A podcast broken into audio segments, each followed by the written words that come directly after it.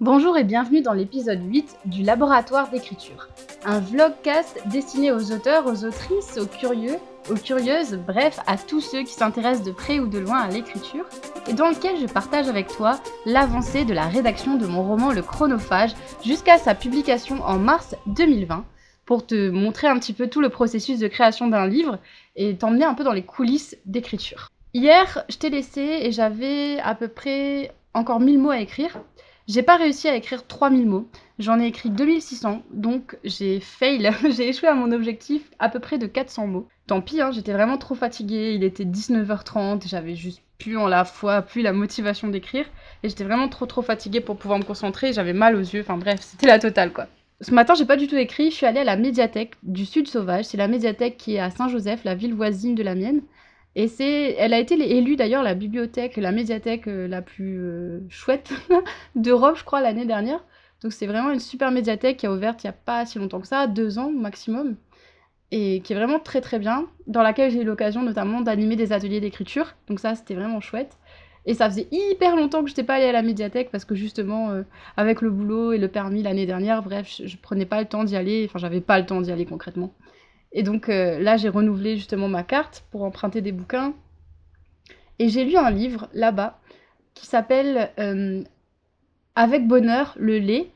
C'est un livre jeunesse écrit par Neil Gaiman. Neil Gaiman, c'est un auteur que j'aime énormément, un auteur jeunesse, mais pas seulement, que j'aime énormément, qui a notamment écrit Coraline, qui a été adapté ensuite en, en animé, enfin pas en animé, mais en, en film d'animation, qui est vraiment trop trop bien. Euh, j'ai réemprunté Neverwhere de Neil Gaiman aussi, que j'avais déjà lu. Mais en fait, Neil Gaiman, c'est vraiment une de mes sources d'inspiration et j'avais envie d'avoir son livre à portée de main pour pouvoir le feuilleter de temps en temps, euh, pendant que j'écris, si je suis démotivée, etc. Et donc je l'ai emprunté. Pour revenir sur Au bonheur, avec bonheur, le lait, qui est un, vraiment un livre jeunesse que j'ai lu euh, en une demi-heure vite fait là-bas pendant que j'étais à la médiathèque. C'est un petit roman jeunesse super sympathique qui raconte les aventures folles d'un papa qui allait chercher du lait euh, dans une petite épicerie à côté de chez lui parce qu'il a... il y avait plus de lait à la maison pour le petit déjeuner des enfants. Et quand il revient, il leur raconte l'histoire folle qui lui est arrivée pendant qu'il est allé chercher le lait. Il s'est fait enlever par les extraterrestres. Bref, il a rencontré des pirates. Il est arrivé il y a un volcan. Et c'était super exaltant en fait de lire ça et super jouissif. Et ça m'a rappelé justement tout ce plaisir-là d'écriture. Et je me suis dit, mais il a dû tellement kiffer écrire ça. Il a dû tellement prendre son pied à écrire ça. Et c'est exactement là où je veux en venir quand je parle de renouer avec le plaisir. C'est être capable en fait de produire quelque chose d'exalté. Et produire quelque chose d'exalté, c'est forcément, ça passe par une, une forme d'exaltation intérieure aussi, je pense. Et un plaisir certain à raconter des histoires. Parce que c'est vraiment un plaisir de raconter des histoires. Et c'est aussi un plaisir de lire des histoires, que ça soit pour soi ou pour les autres. Moi, j'adore ça, lire des histoires. Euh, quand j'ai l'occasion, si je peux lire des histoires aux enfants, je le fais. Dès que je, peux lire des histoires, je le fais à voix haute. Et j'aimerais beaucoup d'ailleurs, euh, par la suite, pourquoi pas, pouvoir enregistrer des histoires audio. Ce serait vraiment un gros kiff perso. Bref, tout ça pour te dire que je suis rentrée là, il est assez tard, j'ai déjà mangé, je suis un peu fatiguée parce que forcément quand tu bourlingues toute la matinée, t'es fatiguée. Surtout qu'à la Réunion, euh, j'ai toujours pas de voiture. J'ai eu mon permis mais j'ai toujours pas de voiture. Donc ça veut dire que je prends les transports en commun, le bus, ça prend du temps, c'est fatigant. En plus c'est l'été, il fait chaud. Bref, j'arrête de me plaindre. Tout ça pour dire que je vais prendre une bonne douche presque froide, peut-être froide même, avant de me mettre à l'écriture mon objectif, c'est encore d'écrire 3000 mots, mais je sais pas du tout si je vais y arriver aujourd'hui parce qu'il est déjà 13h et c'est vraiment pas le moment de la journée où je suis la plus productive. Mais disons que Neil Gaiman m'a donné un vrai coup de fouet et que j'ai vraiment envie d'avancer. Aujourd'hui, je vais écrire le chapitre 3. Hier, j'ai écrit dans le chapitre 2 une petite scène où il mange des crêpes pour fêter euh, leur voyage scolaire en France et ça m'a donné envie de manger du lemon curd parce que j'en ai parlé. En fait, c'est une sorte de confiture au citron qu'il y a en Angleterre et c'est tellement bon. J'adore les trucs au citron, genre les tartes au citron meringuées. Ah, ça c'est mon kiff total. J'ai une qui m'attend dans le frigidaire d'ailleurs. Mmh.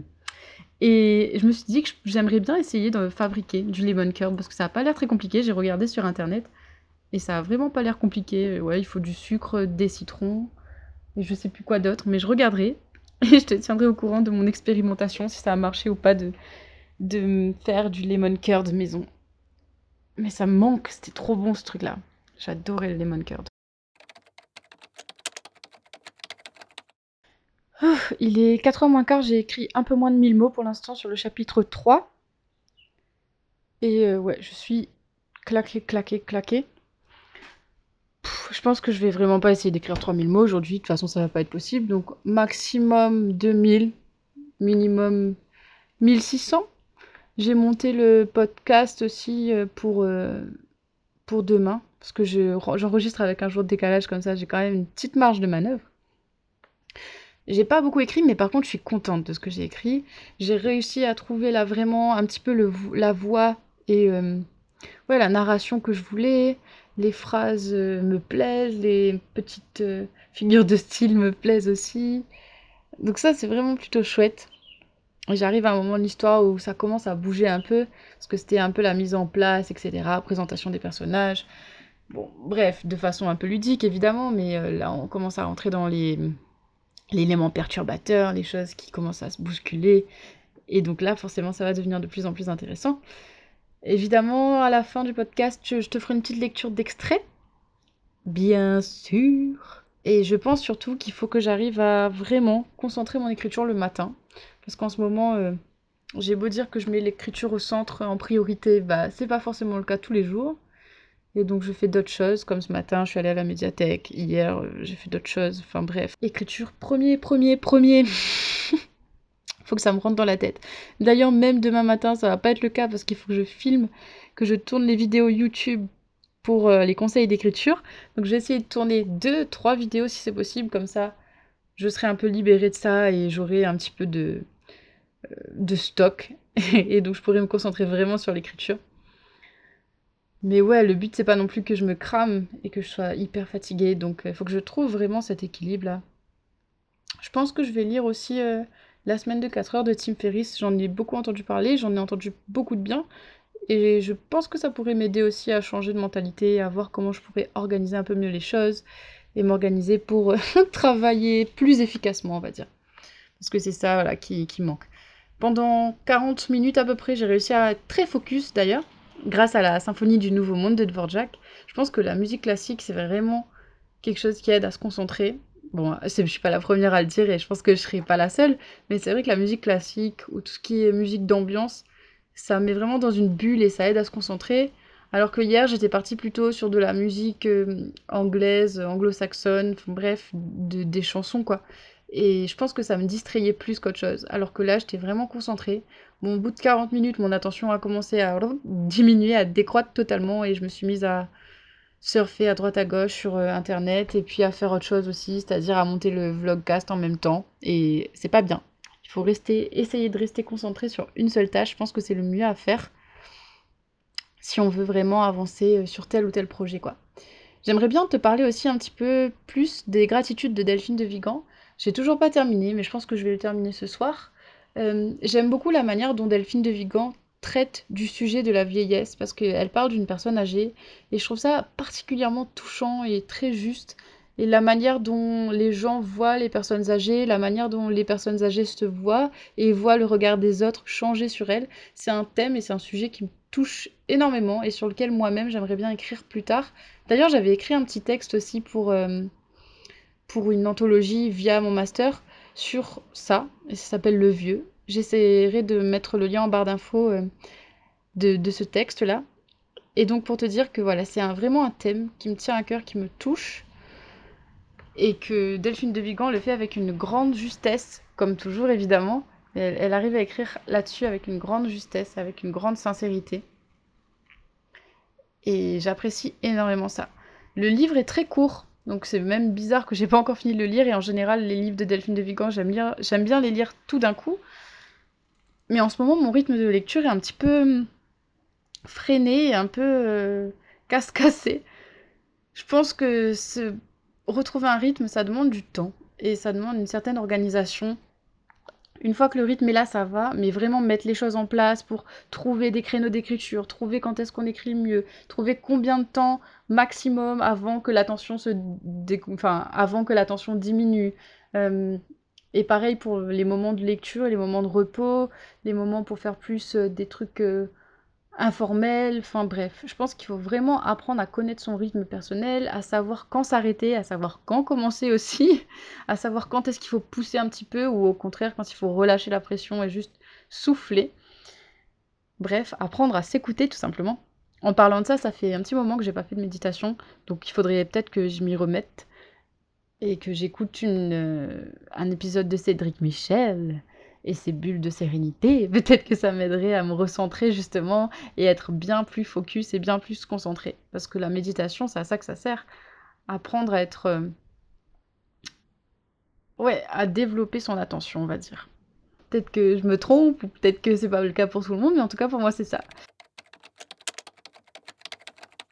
Il est 17h30 et finalement j'en suis à 1800 mots pour aujourd'hui, donc presque 2000. Je vais arrêter le vlogcast ici, juste après avoir lu un extrait évidemment du chapitre 3. Et après avoir monté le vlogcast, je continuerai peut-être à écrire un petit peu pour atteindre les 2000 mots, voire plus si je suis trop motivée. Donc chapitre 3. Il est question ici du coup de la montre de Cornelia, qui est un élément hyper important dans l'histoire, et c'est la première fois vraiment que on décrit la montre et que la montre est présentée. Elle déposa carnet et crayon dans le tiroir et sortit la montre à gousset de sa poche. Argentée, de longues arabesques parcouraient le couvercle qu'un coup de pouce sur la molette suffisait à ouvrir, dévoilant deux aiguilles dont la course paraissait toujours ralentie. Tic son regard fut happé par les mouvements des rouages en arrière-plan. Tac Une roue entraînait une autre, qui en entraînait une autre. Tic Les aiguilles découpaient le temps tels des ciseaux. La petite s'immobilisa sur le 7, la grande sur le 12. Sept heures.